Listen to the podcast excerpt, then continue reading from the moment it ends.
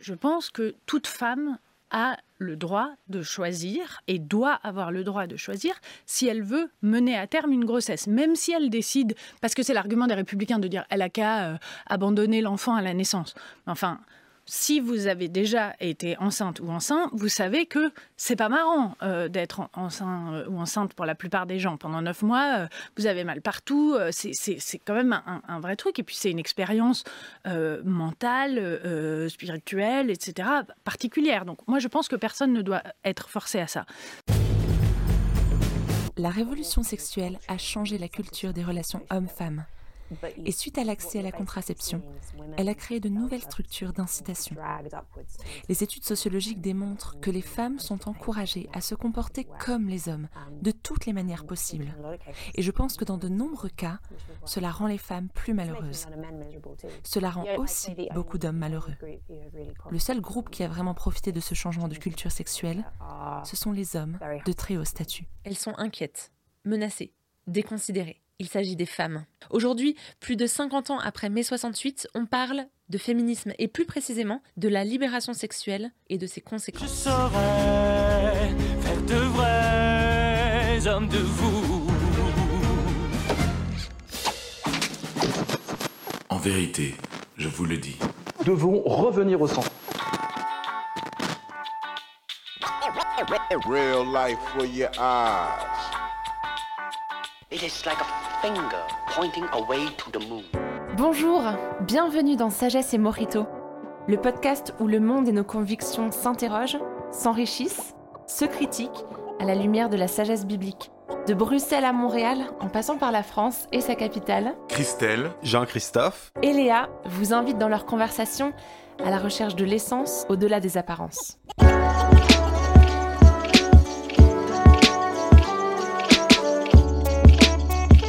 Dans plusieurs pays, nos droits régressent.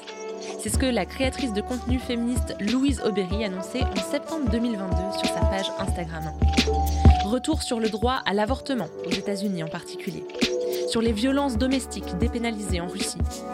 Et sur les filles qui n'ont plus accès à l'éducation après 12 ans en Afghanistan. Bref, toutes des menaces à la liberté des femmes.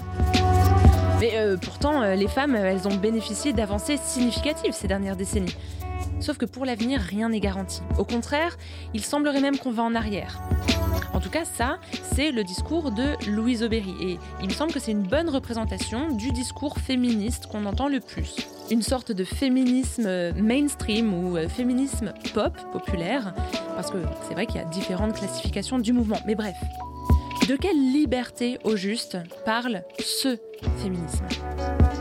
On attribue à Simone de Beauvoir un discours qui disait aux femmes Les droits des femmes ne sont jamais acquis, vous devez rester vigilante votre vie durant.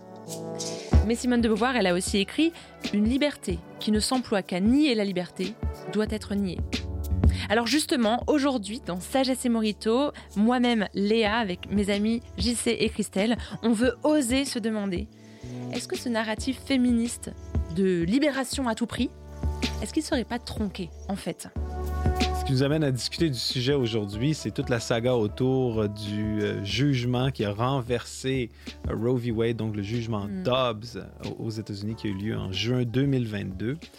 Euh, c'est euh, comme quoi on vit tous sous l'Empire américain. Ici au Canada, en tout cas, il y a eu un jugement à la Cour suprême américaine, puis c'était comme si c'était la Cour suprême euh, canadienne qui, avait, qui avait statué là-dessus. Là. On en dit, je sais pas si c'était pareil en Europe. en Europe aussi, hein. c'est comme si le monde entier était gelé et regardait de l'autre côté de l'Atlantique et on suivait les nouvelles ardemment. Hein. Oui, il y a eu des manifestations dans plusieurs villes américaines, pardon, plusieurs, tu vois, plusieurs villes européennes en rapport à ce qui s'est passé aux Donc, comme quoi, ce qui se passe aux États-Unis, c'est, ça demeure un, un, phare d'une certaine façon pour tout l'Occident. Mm. Puis, je pense qu'une partie de cette, de cette angoisse-là vient du fait que ben, ce qui se passe aux États-Unis euh, se passe généralement dans d'autres pays euh, cinq ou dix ans après. C'est bon, c'est pas, pas, une règle ferme, mais à quelque part, on se dit, ah, ben, si le droit à l'avortement peut reculer aux États-Unis, ben. Euh, le pays des libertés. Le pays mm. des libertés, c'est une question de temps avant que ça arrive chez nous.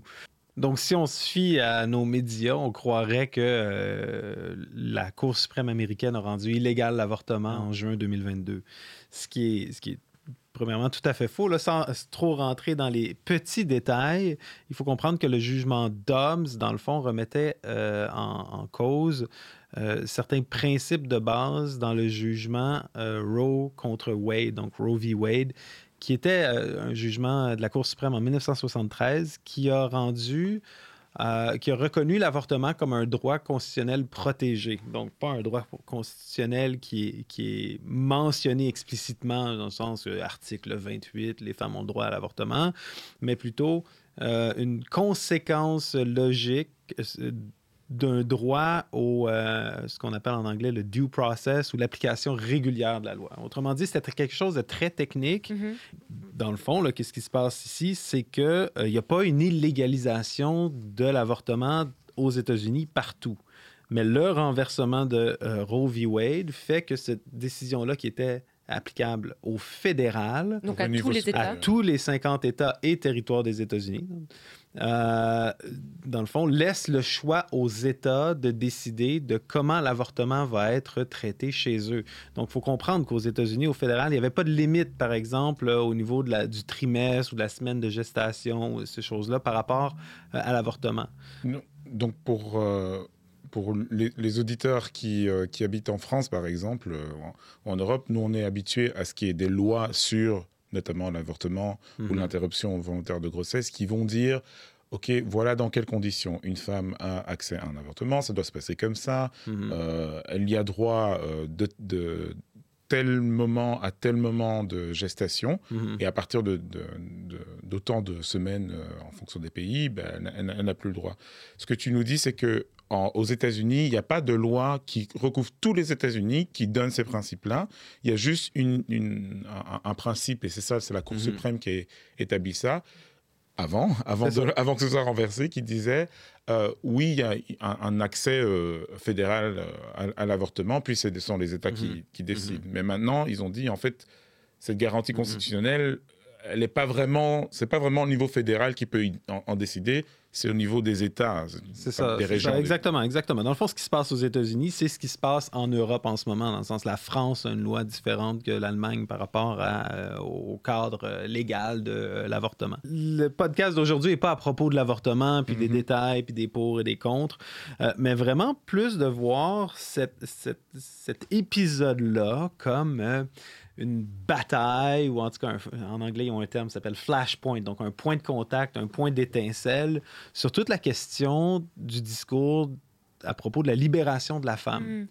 Parce que, en fait, euh, moi, ce que, la manière dont j'ai euh, entendu euh, dans les médias tout, la, toute la couverture de, de, ce qui s'est passé en juin 2022, c'est que c'était vraiment anti-féministe et mhm. c'était contre la femme. Mhm. Je, je, pense qu'on on est toujours bon à, à, se rappeler ce que ça veut dire le, féminisme. Mhm.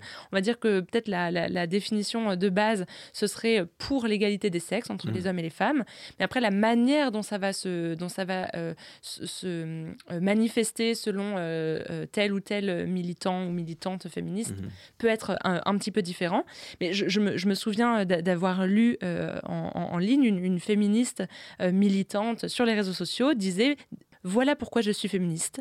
Parce qu'on nous a enfermés dans un genre qui nous dessert plus qu'il ne nous sert. Parce qu'on hérite de siècles d'oppression qui nous mettent encore des bâtons dans les roues aujourd'hui et parce que j'ai vraiment envie de nous voir épanouis, de nous voir accomplis.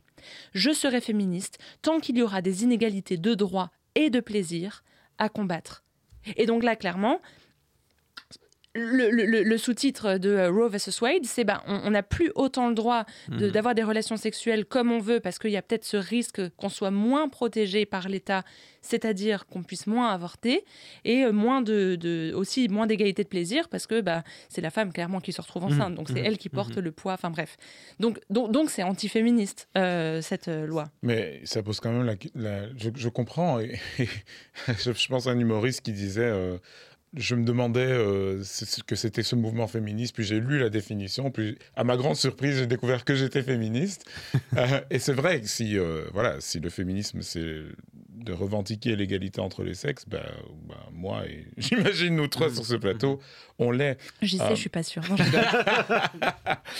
mais la, la, question que me pose ce, que tu, ce que tu mentionnes, enfin cette ce, texte que tu as lu en ligne, euh, Léa, c'est ben, de quel genre de liberté ou de libération on parle? Et, vraiment, je me demande, mhm. parce que si et enfin, on sait tous que le, la lutte pour le droit à l'avortement, c'est une phrase qu'on mhm. entend très souvent dans mhm. les médias, la lutte pour le droit à l'avortement, c'est un des combats phares du mouvement féministe. Ok, donc si le combat féministe est un combat de libération, et que l'accès à l'avortement fait partie de cette libération, de quoi est-ce qu'on se libère exactement, Et, et, c'est pas pour dire euh, c'est ridicule, mais c'est une vraie question. De mhm. quoi est-ce qu'on, de, quoi les femmes se libèrent-elles quand elles réclament le droit à l'avortement?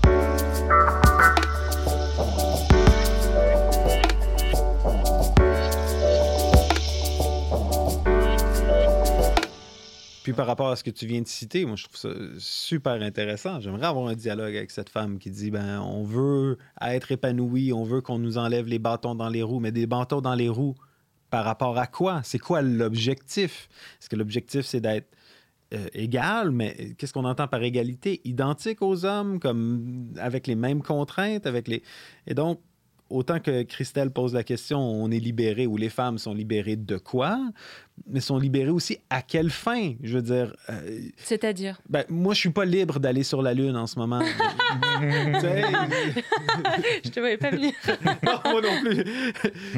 je sais pas si l'analogie fonctionne tout à fait, mais je veux dire, il y, a des choses par rapport auxquelles on n'est pas libre, puis on ne on remarque pas qu'on n'a pas cette liberté-là. Je, je, veux dire, on n'est pas des êtres infinis, puis... Euh, oui, d'accord.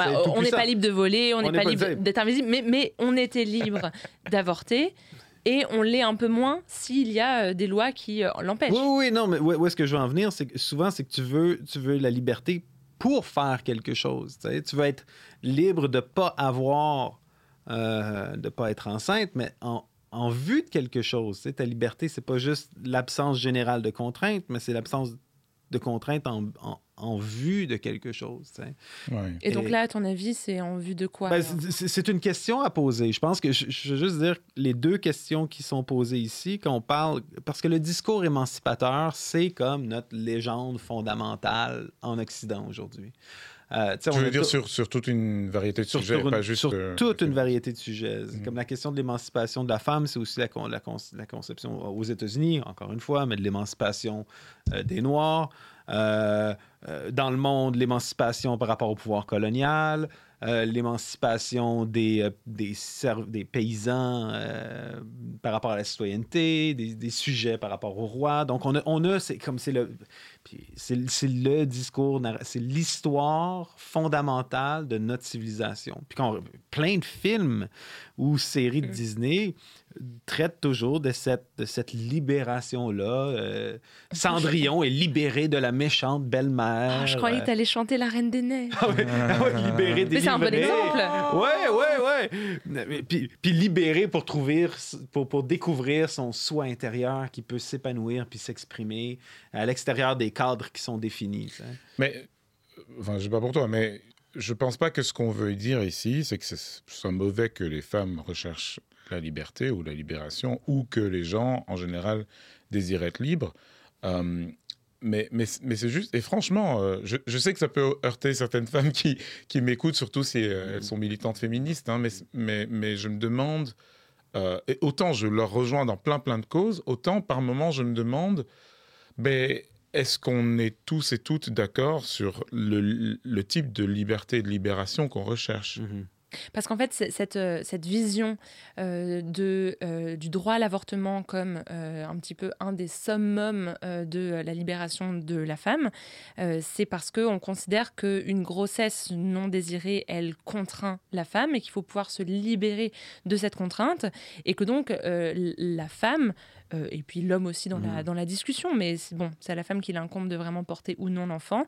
Euh, elle a ce droit de choisir par rapport à son propre corps. C'est ça. C'est la manière que c'est argumenté, c'est de la manière qu'on l'argumente. Quand on, écoute ça dans les médias, c'est euh, quelqu'un qui va se prononcer contre l'avortement, que nous on appellerait peut-être pro-vie, mais aujourd'hui, par exemple, en presse canadienne, on appellerait anti-choix, euh, on l'accuserait, on lui dirait, ben, dans le fond, vous êtes, est-ce que vous êtes pour ou contre le droit à la femme de disposer de son propre corps? Mais qui va dire, euh, je suis contre que la femme dispose de son propre corps? Ça, ça semble, ça semble...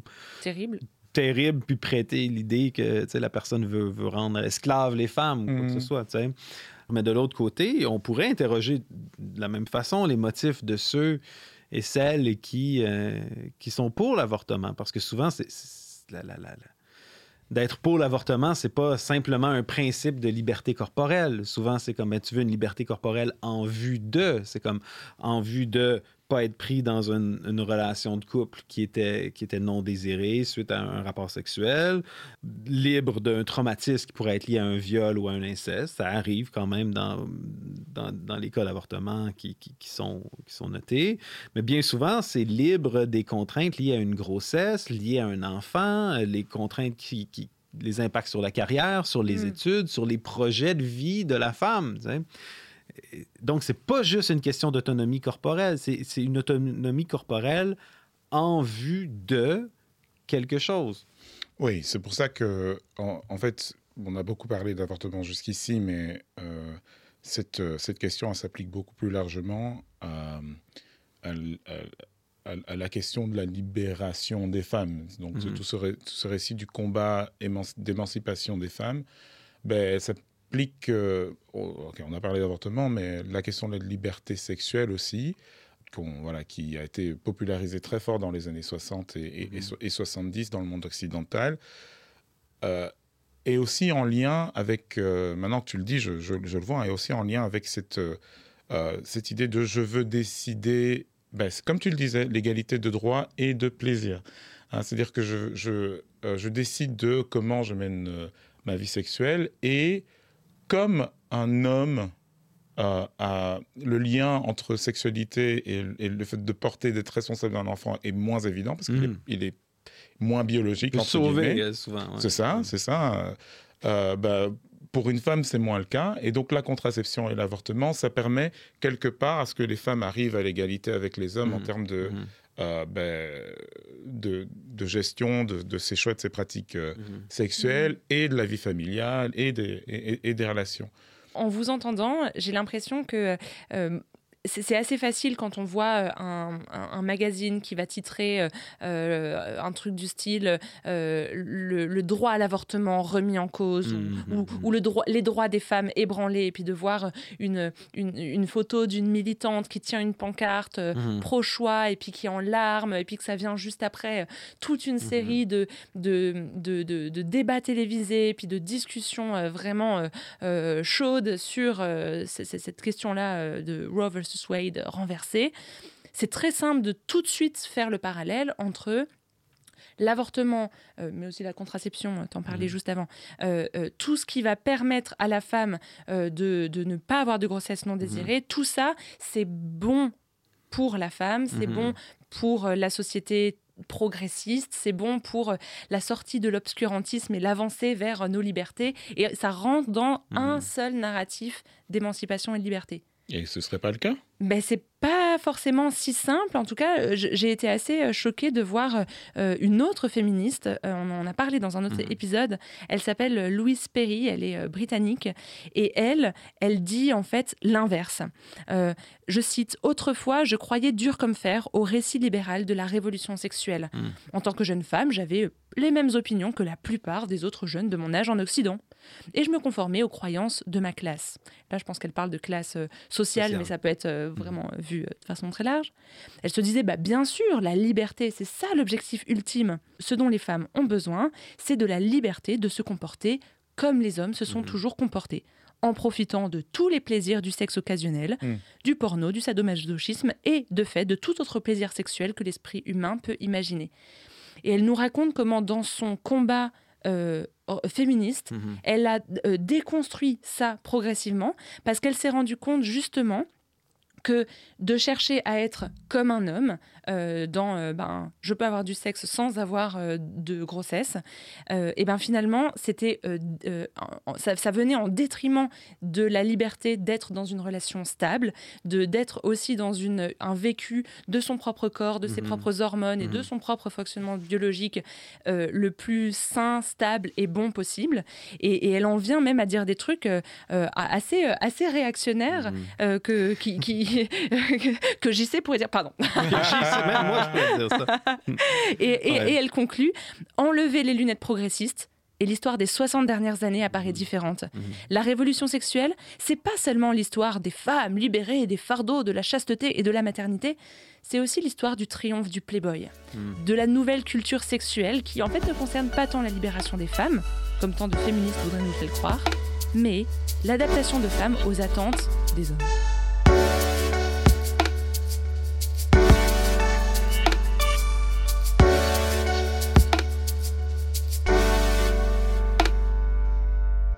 Il y, a, tellement de choses à dire par rapport à ça. D'un côté, ce qui ressort, ce qui fait ressortir, c'est ça, c'est- la liberté de la femme par rapport à l'homme, puis à quelque part, ça passe par une libération des contraintes biologiques de la femme. Puis, puis ça, c'est, ça va vraiment en opposer avec notre culture libérale où ce qu'on est comme des, on est supposé être conçu comme des agents libres, puis pas juste libres de notre classe sociale ou de, notre race, mais libres de notre biologie, libres de notre sexe. Et là, il y a quelque chose de, quand même assez fondamental. c'est une conversation qui revient souvent dans cette série. C'est la question de la liberté, mais la liberté de nos contraintes physiques et biologiques. Donc, pour moi, ce discours de la libération des femmes, mais qui est finalement une libération qui est décrite parfois comme la libération de la femme par rapport à des institutions patriarcales, mais bien souvent ici, euh, qui est la libération de la femme par rapport aux contraintes de leur propre corps. Et, là, c'est quand même presque un pas de foi qu'on doit faire ou une décision religieuse qu'on dit, euh, ben ce corps-là qui nous est donné, ou ce que nous on décrirait comme chrétiens comme qui nous est donné, euh, est comme accidentel, puis vient avec un ensemble d'options qu'on veut pas nécessairement, et pour atteindre des objectifs de liberté ou des objectifs d'épanouissement qu'on définit nous-mêmes, euh, on se libère de cette nature biologique-là. Oui, c'est intéressant parce que ce que tu dis, ça fait référence à, à un sujet qu'on a abordé dans, dans un autre épisode, euh, qui est un peu cette installation des principes de, de la loi du marché. Quand on cherche à se libérer de euh, certaines contraintes, souvent ce qui arrive dans les faits, Mhm. c'est que c'est les lois du marché qui prennent, euh, qui prennent le dessus. Euh, ça touche un petit peu, c'est un point presque philosophique, hein, Mhm. de se dire, on, Mhm. on, on pense qu'on peut en fait se libérer de certaines contraintes, mais en fait, euh, c'est un peu comme si on, on changeait un régime pour un autre, tu vois, comme si on, on- on quittait euh, un, un- un règne, un roi en gouvernant Mhm. pour en prendre un autre euh, au-dessus de nous. Mais est-ce que tu peux développer cette idée de, de loi du marché? Je comprends pas. Mais l'idée que euh, je vais me, me- me libérer de certaines contraintes que j'avais avant, Genre les contraintes biologiques. par exemple, comme, comme JC vient de le dire, et qu'à la place, ce qui va gouverner euh, euh, ma manière d'être dans le monde, c'est mon choix. Euh, en fait, euh, c'est le même, exactement le même principe qu'on appelle, qu'on applique à l'économie. Mhm. À l'économie libre, elle est gouvernée par le choix des consommateurs. Et c'est le choix des consommateurs qui, qui guide l'offre des, des, euh, des- des producteurs, euh, enfin des, des- des per- des personnes qui ont une offre. Et donc, le, dans les faits, ce qui va se passer, en fait, c'est ce qui convient euh, au choix de, euh, de personnes qui ont un certain capital, un certain euh, pouvoir.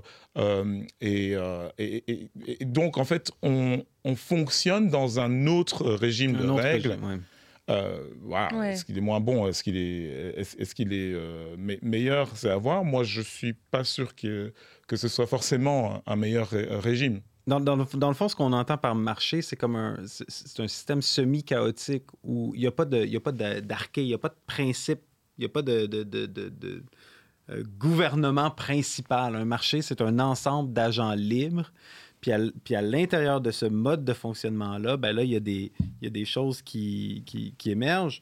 Euh, un exemple, par exemple, à l'époque médiévale, euh, le, le- nos ancêtres, les paysans, étaient liés à une terre. Préparez-vous, liés- JC va faire son Ouais. cours d'histoire, Ah ouais. Non, mais on était lié à une terre, on était lié à un seigneur, on était lié à, un ensemble, à une hiérarchie qui partait du roi, à la noblesse, à notre noble local pour qui on travaillait, puis le paysan était attaché à la terre.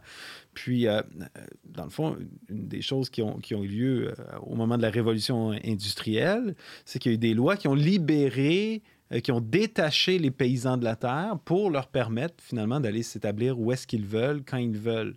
Donc là, on passe d'un système qui n'est pas un système de marché, mais qui est vraiment un système euh, qu'on appelle le, féodalisme, à, à, une logique de marché. Mais ces paysans-là, ils ont été libérés pourquoi? Est-ce qu'ils ont été libérés pour, euh, pour euh, vivre leur vie, euh, leur plein potentiel, puis leur épanouissement personnel? C'est comme ils ont été libérés pour aller travailler dans des usines textiles ou des usines ou dans les mines. À quelque part, c'est comme à partir de ce moment-là, on a eu ce qu'on appelle le marché de l'emploi, le hmm. taux de chômage. On ne pensait pas le travail. en termes de marché d'emploi puis de taux de chômage avant justement que tu ailles que le travailleur soit libéralisé. Ben, ce même principe-là qui a eu lieu, qui, s'est appliqué aux travailleurs au 18e, 19e siècle, ben, aujourd'hui s'applique au rapport homme-femme. Puis ça a les effets que ça a. Oui. donc tu veux dire que quelque part, euh, en fait, il y a deux niveaux de lecture. Il y a le niveau de lecture de ce qu'on aimerait qu'il se passe.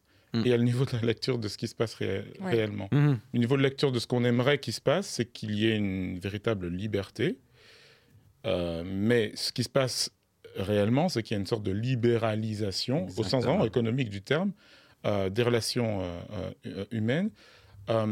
et les, effets pervers du, capitalisme, c'est ce qui se passe dans les faits. Et dans, dans ce qui concerne les relations entre les hommes et les femmes et la libération des femmes, pour faire le lien avec ce que tu disais sur cette, cette autrice, la Louise Perry, ben, ça profite à des individus, euh, ben, comme tu disais, les mm. playboys, euh, etc. Et donc, ça désagrège un petit peu les, euh, les relations entre, entre hommes et femmes.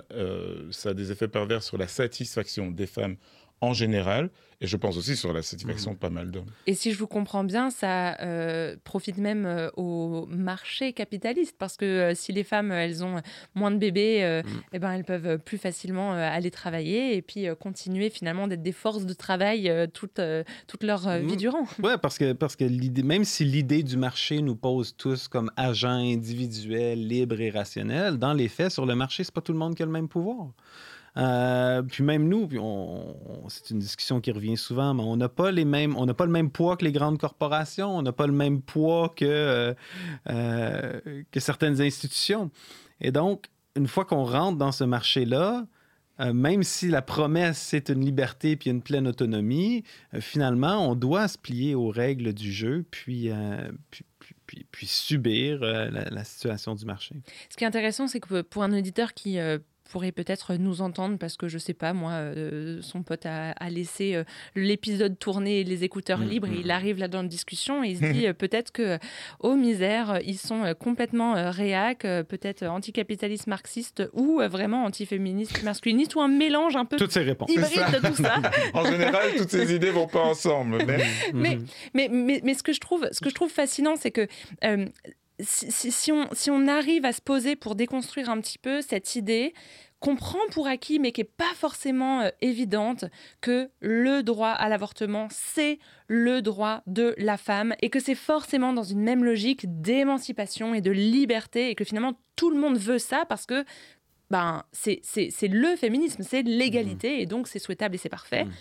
Si on arrive à déconstruire ça et à se rendre compte que même finalement des militantes féministes comme Louise Perry disent non en fait et disent que ben euh, de, de, de, de, mettre en valeur euh, la, la liberté euh, d'avoir du sexe pour du sexe et de, mettre en avant la possibilité de dire adieu à la biologie et, un mhm. fonctionnement mhm. de, mère nature en fait ça nous ça nous dessert parce que ça profite le marché et, donc le marché il n'est pas là juste pour nos mhm. droits il est là pour que le marché continue et ça entretient une idée finalement assez machiste de d'une certaine vision de la sexualité je dis pas euh, machiste dans le sens tous les hommes veulent euh, du sexe bestial et juste pour du sexe, mais juste ça, c'est un archétype et mhm, c'est pas mhm, le mhm. spectre total des relations humaines et de l'épanouissement sexuel.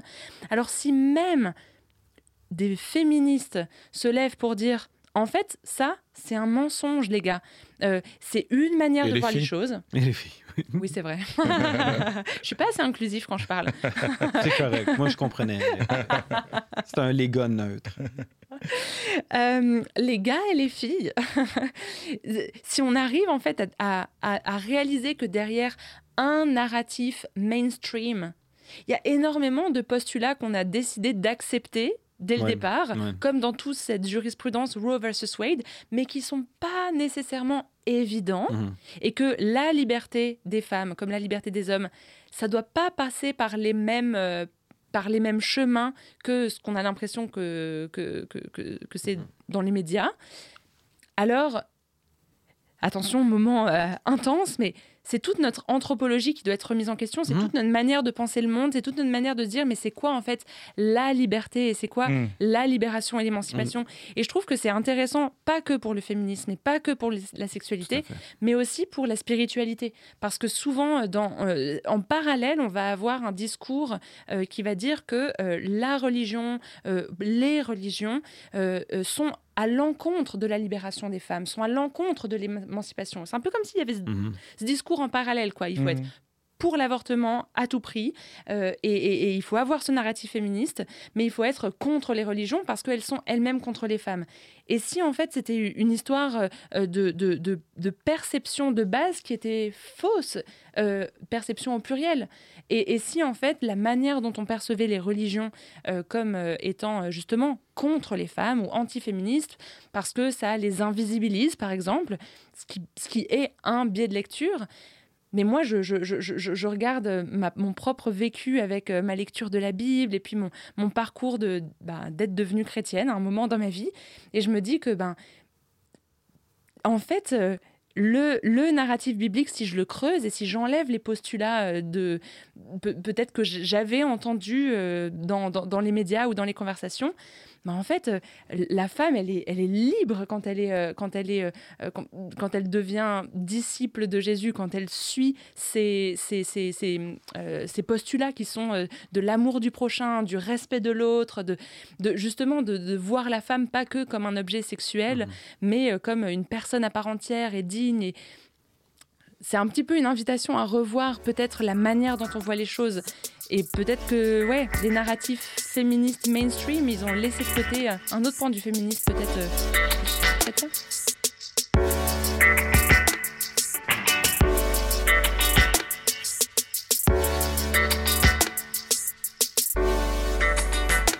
Tu voudrais dire que ton expérience de, de, t'être approché euh, de la religion, plutôt de la spiritualité chrétienne, c'était un chemin aussi d'émancipation pour toi-même?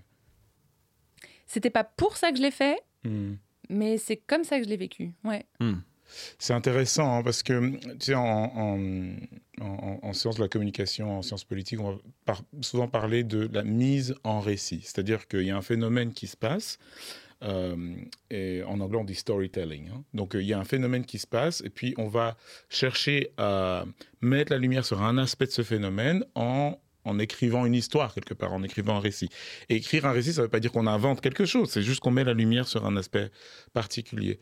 Maintenant, le truc, c'est que la mise en récit, elle peut aussi être euh, avoir des, motivations derrière elle. Et, et, et, la mise en récit du fait que les religions je, simplifie, je sais, hein, mais que les religions ont toujours été euh, contre les femmes. C'est une mise en récit qui crée une sorte de dichotomie, d'opposition de, radicale entre euh, la lutte féministe d'un côté et puis les religions de l'autre. Et il faut quitter la religion pour être libre. Euh, alors voilà, c'est une, approche comme une autre. Moi, j'aurais comme, enfin, c'est quand même plus qu'à nuancer. Mais le problème, c'est que ça se heurte à, à la réalité par moment.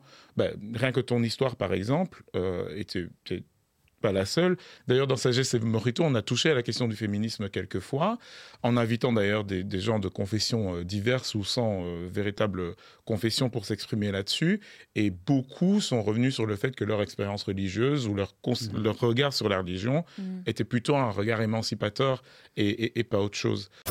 Euh, pour moi, le féminisme, c'est avant tout remettre euh, l'humain au centre. Donc, euh, c'est avant tout la lutte pour un monde meilleur, si je devais dire les choses très simplement, mais dans un monde où chacun et chacune a la chance de pouvoir évoluer sans que son identité de genre, donc on t'assigne femme ou homme à la naissance, détermine une fonction sociale, une position sociale particulière.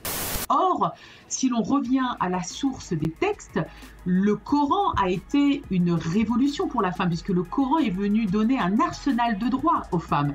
J'ai l'impression que dans, le christianisme, en tout cas pour ce que j'en vois, euh, et peut-être que c'est un, prisme particulier, mais j'ai l'impression qu'il y a à la fois euh, des personnes qui sont prêtes à, risquer euh, peut-être les, stéréotypes ou les préjugés qu'on peut avoir à la lumière, à, la lumière d'autres lunettes ou par le prisme d'autres lunettes. JC, tu avais un truc à rebondir Non, ben, moi je reviendrai un peu à ce qu'on disait au début. Il faut toujours se poser la question, quand on a un discours, une mise en récit qui parle de libération, on est libéré de quoi, puis on est libéré à quelle fin ou pour servir quoi. Puis, euh, pour moi, euh, si je retourne dans, l'histoire récente de l'Occident, ben, le récit ici au Québec, c'est on s'est libéré de l'Église. Euh, le récit en France, c'est on s'est libéré de la noblesse. mais on s'est libéré pourquoi? Ben, pour rejoindre le tiers-État, pour rejoindre la bourgeoisie à quelque part. C'est l'histoire récente de l'Occident, c'est le triomphe de la bourgeoisie, le triomphe de la marchandisation. Donc, il y a toujours un principe organisateur au monde. Hmm. Il y a toujours un principe organisateur. Il n'y a, pas de, a pas de point neutre. On, dit que le marché est comme le principe organisateur neutre, mais le, le marché a des logiques qui sont propres à lui-même, puis qui ne sont pas liées nécessairement à une conception de l'épanouissement humain autre que la multiplicité des choix. Et, c'est pour ça, souvent, il y a un discours de d'émancipation par rapport à la religion, parce que la religion a une idée de l'être humain, une idée de l'homme, une idée de la femme, une idée de c'est quoi être épanoui, hmm. qui diffère de celle du marché. Hmm. Ouais. Ouais, enfin, pour revenir sur quelque chose qu'on a déjà dit quelques, quelques fois, ben, on ne peut pas échapper à un système, à un empire, à un système de loi, quelque part. Hmm. La véritable question, c'est quel régime de loi est le plus émancipateur, mmh, en fait. Mmh. Permet le mieux à l'individu de se réaliser tel qu'il est et de s'épanouir. Sous tous ces aspects. Oui, sous tous ces aspects. Un, parce que c'est ça, aussi. C'est de regarder qu'un seul aspect et d'oublier les autres. Exactement, et ça rend les choses encore plus compliquées. Voilà, il y a une option qui va dire, voilà, c'est les lois de la morale, euh, qui, notamment dans, ce cas, dans le cas de notre conversation, sont dictées aux femmes. C'est ça qui va, euh, c'est ça le choix à faire, et ce sera euh, le camp de la religiosité. Mhm.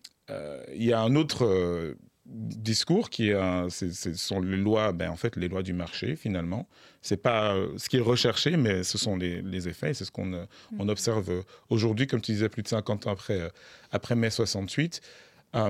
moi, enfin, j'aimerais qu'on poursuive la, conversation. On va sans doute s'acheminer vers la fin de, de, cette émission, mais j'aimerais qu'on entre un petit peu dans cette discussion de ben, mm. quel régime de loi, quelque part, d'un point de vue plus symbolique, en fait, mm-hmm. peut nous être bénéfique parce que du point de vue euh, plutôt façonné par la, vision biblique du monde, tu vois, que, par la sagesse biblique, ben, il y a un régime de loi qui en fait n'est ni les lois de la morale ni les lois du marché et qui peut permettre euh, l'épanouissement de l'être humain sous tous ces aspects.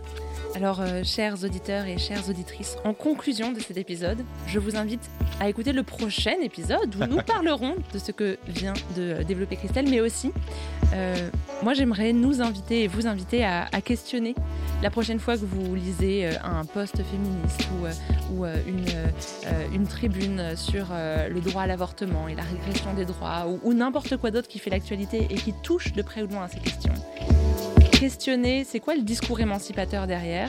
Et comme le disait JC, libérer de quoi et libérer vers quoi.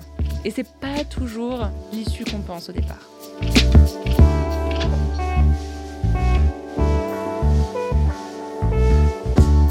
Merci d'avoir été avec nous pour ce nouvel épisode de Sagesse et Morito.